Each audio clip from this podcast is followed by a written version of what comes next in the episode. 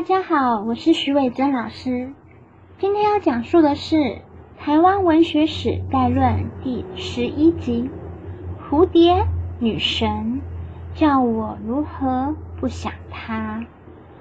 上次呢，我们讲到了五四新文学运动的定义，是因为呢，有很多人啊都认为说五四新文学运动就是新文学运动。那我们来看一下呢，我画的很阳春的图表。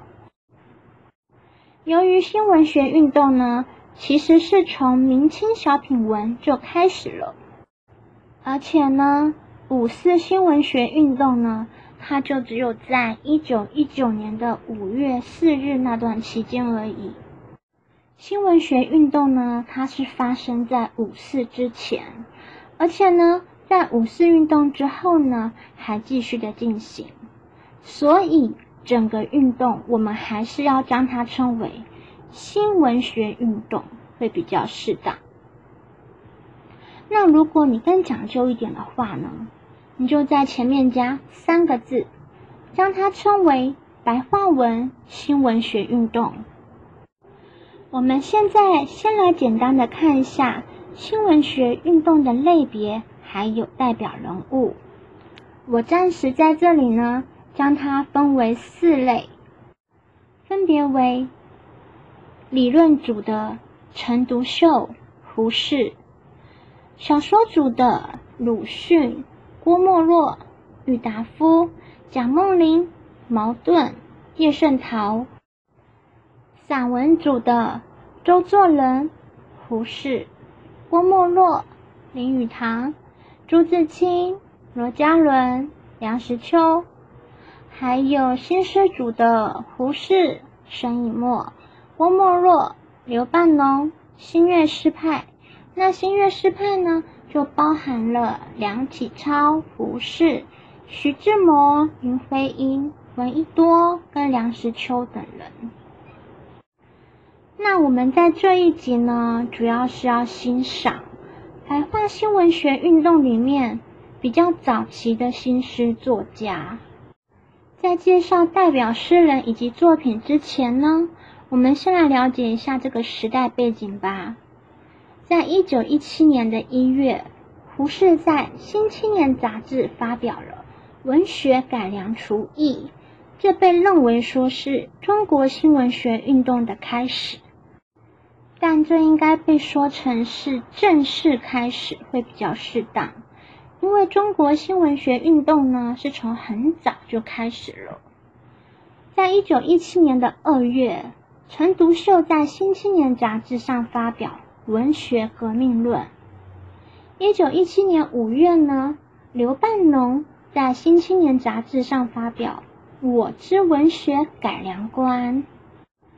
一九一七年的七月，刘半农在《新青年》杂志上发表《诗与小说精神上之革新》。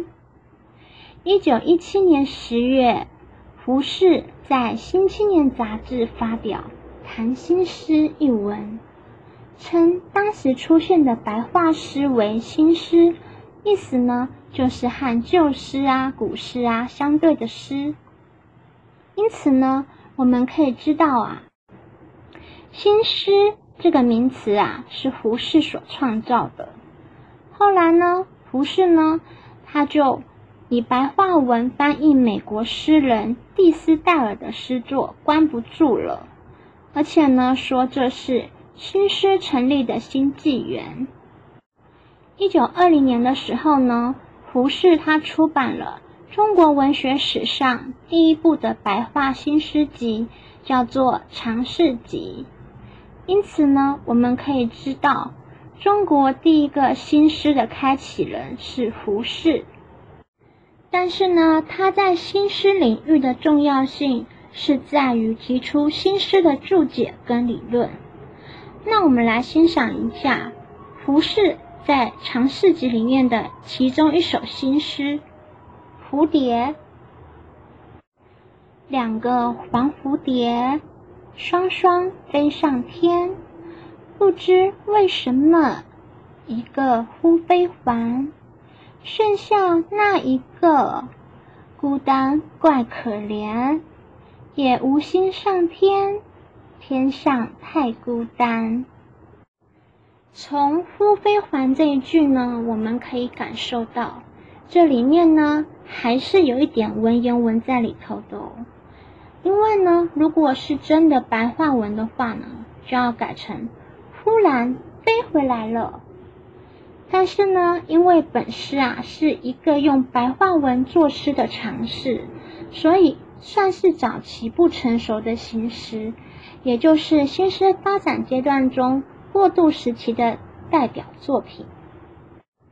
再来呢，我们来看郭沫若。郭沫若生于一八九二年，死于一九七八年，他是中国新诗的奠基人之一。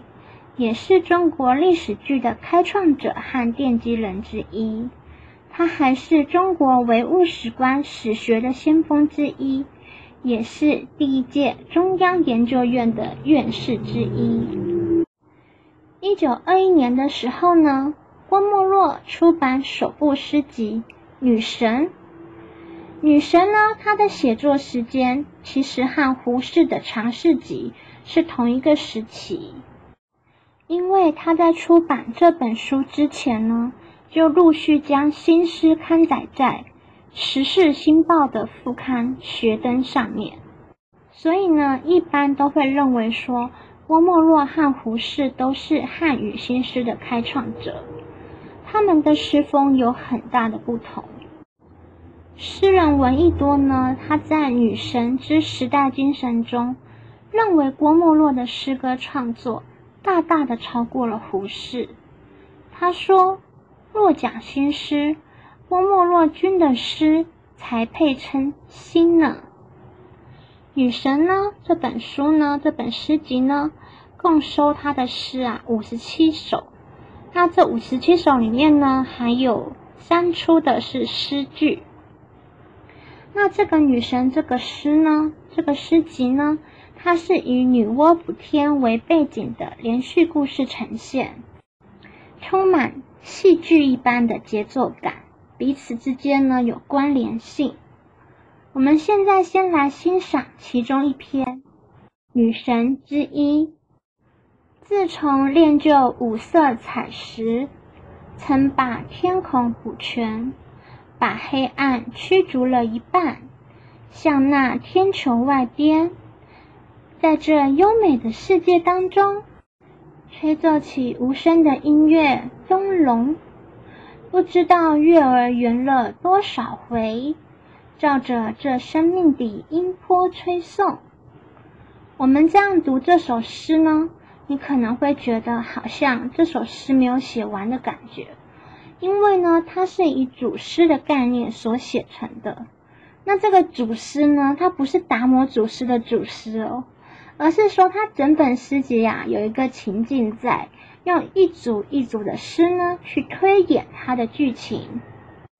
因此呢，郭沫若啊，他也是中国历史剧的开创者和奠基人之一。女神诗集呢，是受到美国诗人惠特曼的影响。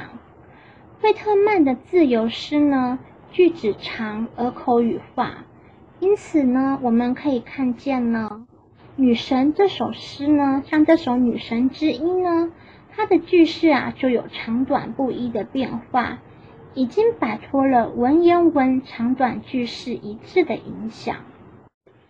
其实呢，如果讲到了文学传承，这也算是两种传统的呈现。胡适的句式呢较为一致，就比较像是《诗经》。而郭沫若的句式呢，较为自由，就比较像是《楚辞》。那尽管呢，他们都是被外国诗人的作品所影响而创造出来的新诗，但是呢，在不知不觉当中啊，他们的作品也与这两种传统呢，出现了巧妙的呼应。胡适的作品写实直朴。像是《诗经》，郭沫若的作品浪漫奔放，像是《楚辞》。我再将他们的作品评为恰巧呼应《诗经》与《楚辞》的传统延续。在我这样讲之前呢，我没有听过别人也这样讲过，所以呢，不知道是不是有其他的学者有共同的看法。那我是这样想的，就是文学的创造呢，一定呢，就是由这两种模式所裂变出来的。文言文也好，白话文也罢，我们不能否定的是呢，文学的演进是真的有某种规律存在的。当然呢，这中间呢，有很多的细部分可以去探讨，像是呢，《诗经》重视觉。楚辞重听觉等等。如果在未来某一天有机会的话呢，希望啊，我还能继续讲下去呢。再来呢，我们看到的是刘半农，一八九一年到一九三四年，他是现代的著名诗人、杂文家，还有语言学者。他是呢。中国早期摄影理论家，他的著作有《半农谈影》，那这本书呢，也是中国第一部系统的摄影美学专著。他是音乐家刘天华、刘北茂的哥哥。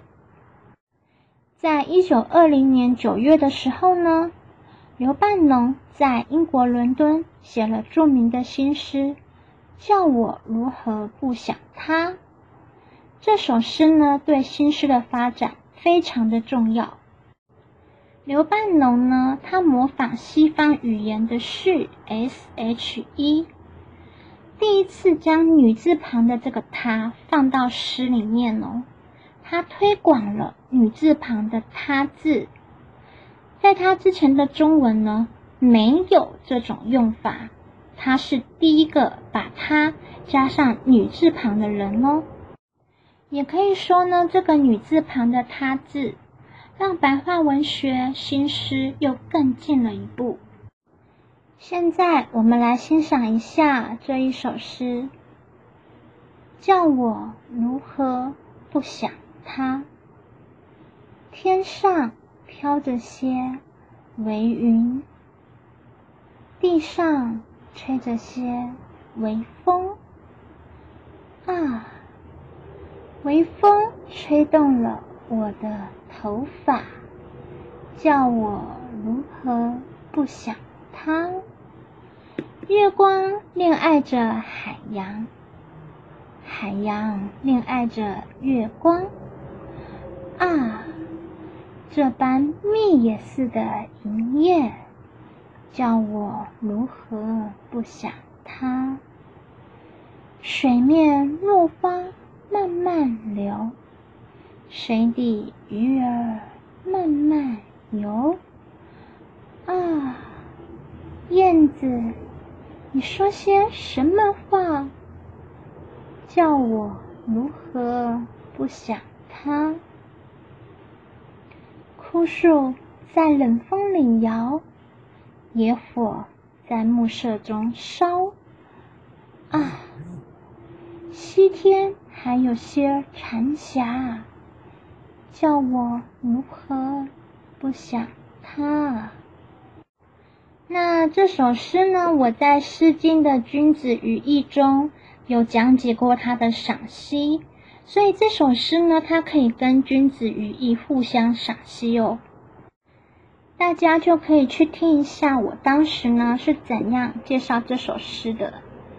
今天呢，我们介绍的三位诗人呢都非常重要，因为呢，他们都是新文学运动中创造新诗的奠基者哦。偷偷的说，这也是文化行政会出的卡题呢。下一集呢，白话文新闻学运动之六。希望大家继续支持哟。那我们在结尾的时候就来欣赏一下香港早期呢非常有名的花腔女高音韦秀贤所唱的《叫我如何不想他》。首先呢，我们来介绍一下这位歌手的背景啊。韦秀贤呢，一九三二年出生在上海，一九四九年呢，他到香港来。那韦秀贤的母亲啊，她是粤剧的名旦李雪芳。在韦秀贤年轻的时候呢，他在声乐比赛中获得了冠军，所以呢，他也成为知名音乐家赵梅伯的高足。在五十年代的时候呢，韦秀贤呐，他开始唱电影歌曲，录制唱片。在一九五九到一九七二年的时候呢，他成为了 E.N.I 的歌星。到了一九六零年代的时候，他唱了很多粤语啊的插曲跟主题曲。后来呢，他在香港音乐学院。亚洲电视艺训班以及海燕艺术学院里面任教，就是教书。然后呢，他在一九八九年就移居多伦多了。现在呢，我们来听一下他的歌声。